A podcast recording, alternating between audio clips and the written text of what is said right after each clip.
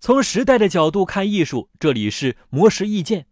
莫言是二零一二年诺贝尔文学奖获得者，也是国内首位获得诺贝尔文学奖的作家，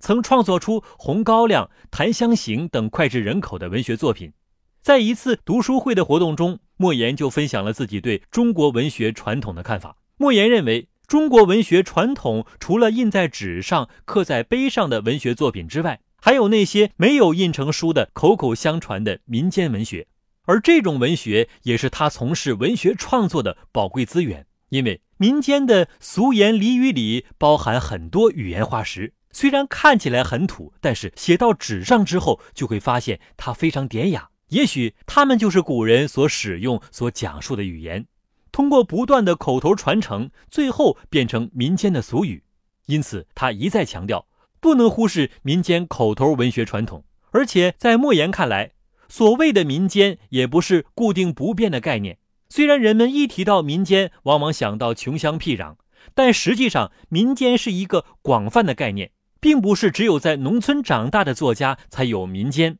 即便在上海、香港这样的大城市里，也有民间可写。所以，莫言认为，每个作家都应该利用民间资源，了解身边的人、身边的事。写出自己熟悉的东西，而且要善于从生活当中发现小说的故事情节，从身边的言谈中发现语言的新元素，充分吸收他人生活中的艺术情节，从中提炼出文学的语言。以上内容由魔石意见整理，希望对你有所启发。魔石意见每晚九点准时更新。